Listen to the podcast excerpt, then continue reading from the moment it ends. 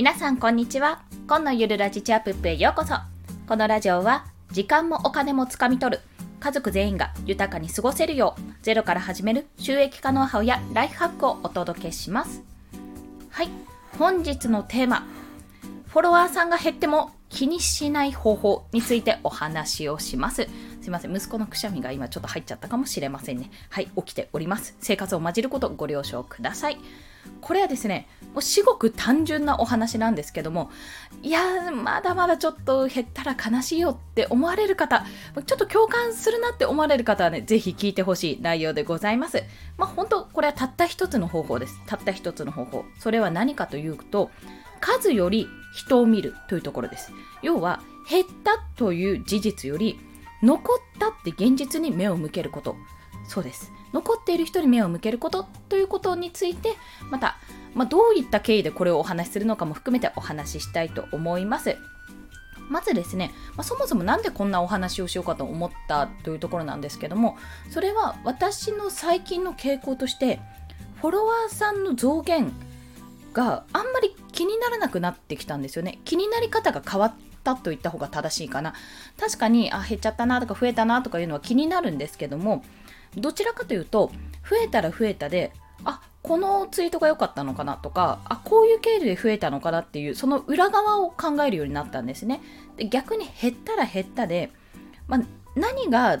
何がダメだったのかなっていうかむしろこの人たちはこの減った人、まあ、フォロワーフォローを解除されたのかもしくはツイッター自体をやめちゃったのかわからないんですけどもあなんかおそらく自分の提供してた情報とマッチしなかったんだろうなっていう考え方になったんですよ。でもそんな私も本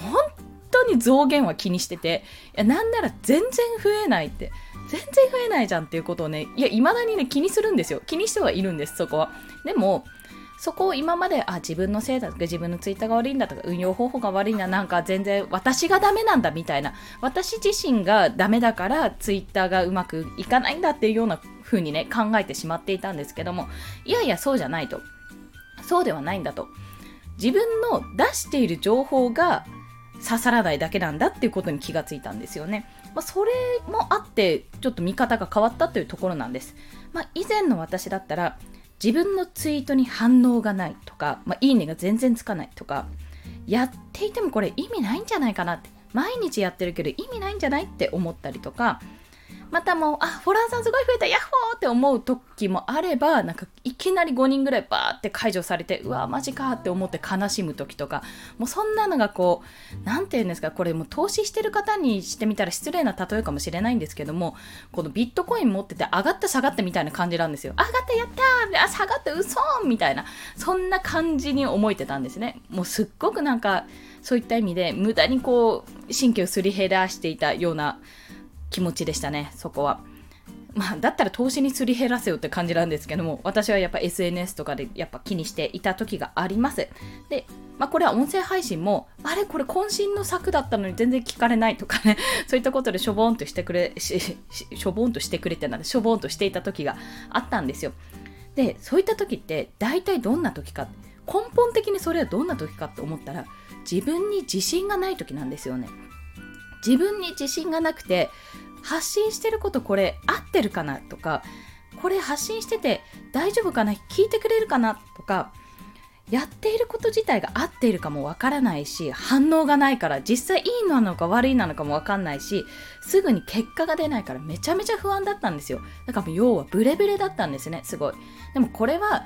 単純に私がというよりおそらくですけど何か発信を始めた方とかこれから発信を始める人発信をもう続けている人のあるあるだと思うんですけども何か肩書きを持っててそのジャンルで発信するとかになるとめちゃめちゃ自分はこういう肩書き持ってるから発信ができる。例えば保育士経験脱サラ保育士2児のママ、コンですみたいな感じでね、あの、保育のこと話しますって、保育園あるある話しますとかだったら多分自信持って話せるんですけど、私ね、保育士経験自体は1年もないんですよ、保育園での経験は。ほぼ学童保育とかだったんで、あんまりそこもがっつり言えないしみたいなところがあるんですね。なので、結局肩書きが、自分の中でも肩書きがよくわからなくて、なんかフラフラしてて、こう、定まらないなって状態だったんですよ。やりたいって。何かを発信したい気持ちはあるのに、そこが何なのかが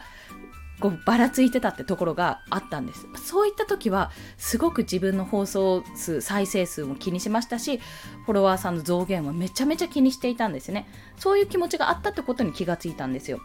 やっぱり人が離れるのは寂しいし嫌われたんじゃないかって思うしあもしかして見放されたんじゃないかとも思ったんですね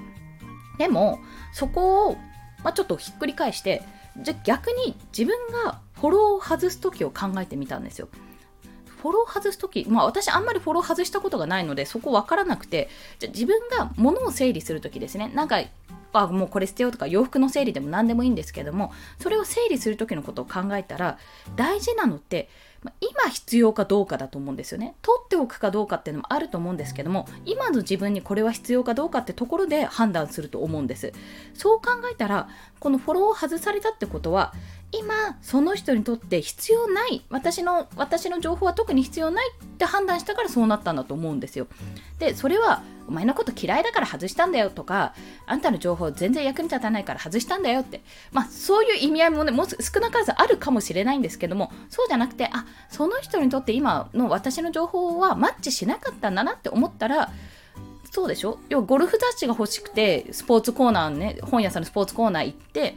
ゴルフ雑誌が欲しいのにバスケットボールの雑誌どうぞって言われて渡されても欲しくないじゃないですか。そういうことなんですよ。あそっかそっか。それは嫌いとかうんぬんじゃなくて単に欲しい情報が違かったんだなっていうふうに認識すればすごくその自分をいや自分が嫌われた嫌われてるのかなってなんか外されたってそういうことかなって思ったとしてもあそうじゃないんだなって気がつきますよね。そこの気づきも一つありました。でもしかするとあやっぱり聞いていてこの人の情報いいかもと思ったら戻ってくる可能性ももちろんありますし、まあ、逆にあやっぱり違うなって思われたら戻ってこないかもしれない、まあ、そこら辺は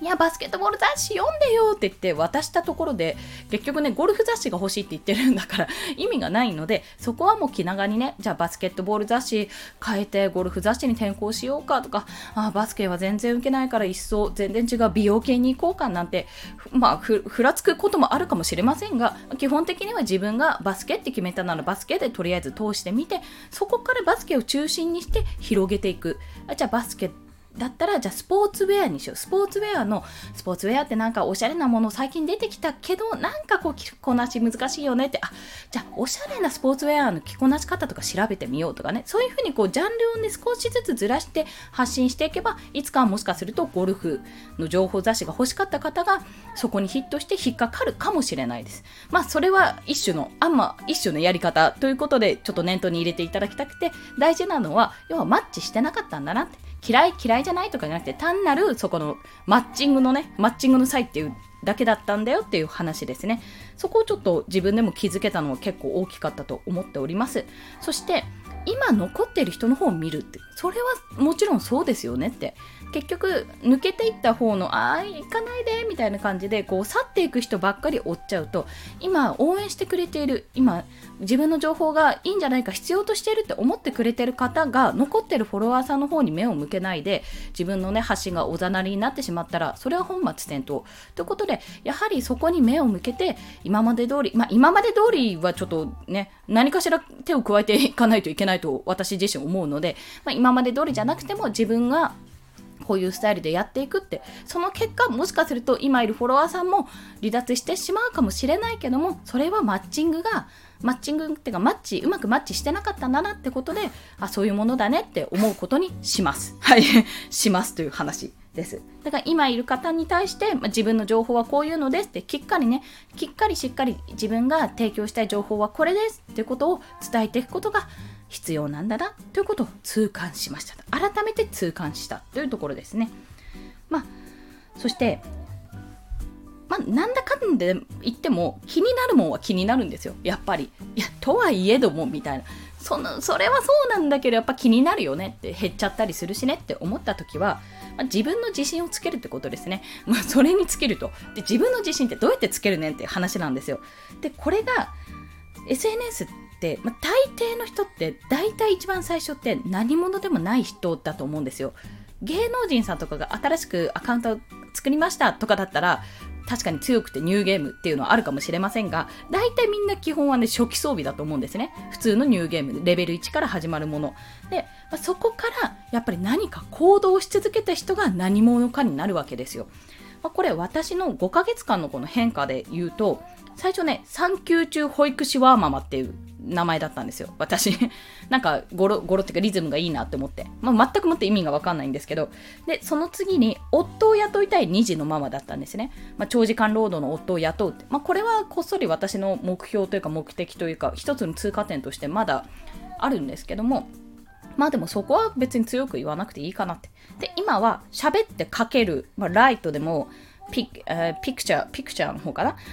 ピクチャーかな？合ってるかな？でも、あの、描けるとかのかけるでもできるラジオパーソナリティっていうところでとりあえず名前を付けてるんですよ。これもね、コピーちょっと変えようと思ってるんですけど、そんな形で最初から私こんな状態じゃなくて今もまだ変化の途中なんですね。でおそらく今後もこれあんまり固まらずに変化していくと思います。そういうものなんだなって思ってます。何者でもない自分が。ただの一般人の私がこれから自分の力で稼いでいく、まあ、そのために SNS を運用していくってことになった時にああ、でも何かしら最初から決めて、要は役職を決めて、装備品ある程度装備してやっていかなきゃって最初思ってたんですよ。私は保育の話をするぞ、子育ての話するぞ、なんて言ってたんですけど、もうね、それは無理。変わっていくから、人間。そう。人間変わっていくんですよ。そこで自分も、あの結局のところ、まあ、ラジオパーソナリティなんて言っちゃってますしママと言っときながらおそらくね今ワンオペの方を中心にワンオペになっちゃったからねそっちの方を前面に出してワンオペでも自力で稼げるって2人ね幼児を抱えても稼げるよってことを前面に出していこうかと思ってるんですね。まあ、そういった形で何者でもない人はどんどん変化していくからプロフィールあなんか頑張って頑張って考えてよしこれで決定。えでもあまた変えるの。あでもどうしようどうしようって悩んでる方はとりあえず書いて出そうと。そう。で3日に1遍ぐらい直せばいいです。まあ、多分ねそんな形になると思います。大体見るたびに直したくなると思うのでもうそれでいいんじゃないかと。だってねえいきなりまんじゅう屋だって言ってさいきなり次の日ケーキ屋になってることだってあり得るかもしれないじゃないですか。だっていろいろ試行錯誤でね模索してるわけですから変わっていくのは私は変化は仕方がないことだと思ってます。ただあのそれによってフォロワーさんとかも迷ってしまうのである程度の自分の土台っていうのはしっかり持ってそこから何をするかってことを順々にいろいろ試しながらやって発信していくってことが大切。そう感じております。ざっとまとめますと、まあ、気にしないでいる方法ですね。フォロワーさんの増減。あ、減ったなーって気にならない方法としては、減ってしまったもの、あの、去るものを追うんじゃなくて、今残ってくれてる人にまず目を向けるということ。そして自分の土台をしっかり持って発信を続けること。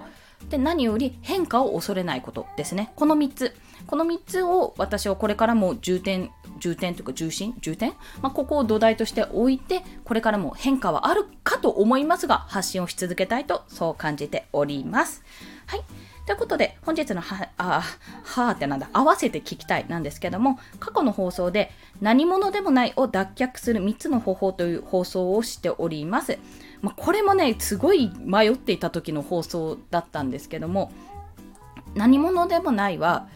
マジで最初みんなそうです。みんなそうだし、私も未だにそうなんです。ただ、何者でもないけど、私の場合、5ヶ月間、毎日音声配信を欠かさずしてきたことによって、今300回を超えました。それは一つの実績としてアピールできることとなってます。内容はいろいろですよ。内容はじゃあ全部が300回が300回全て良かったかって言ったら、絵本の朗読とかもあるんで、それはいいのって、それカウントするのってところももちろんあると思います。でも、やっぱ実績としては残ってるので、そういったことをコツコツコツコツやっていけば、少しずつ何者かになれるということを私が体現しつつ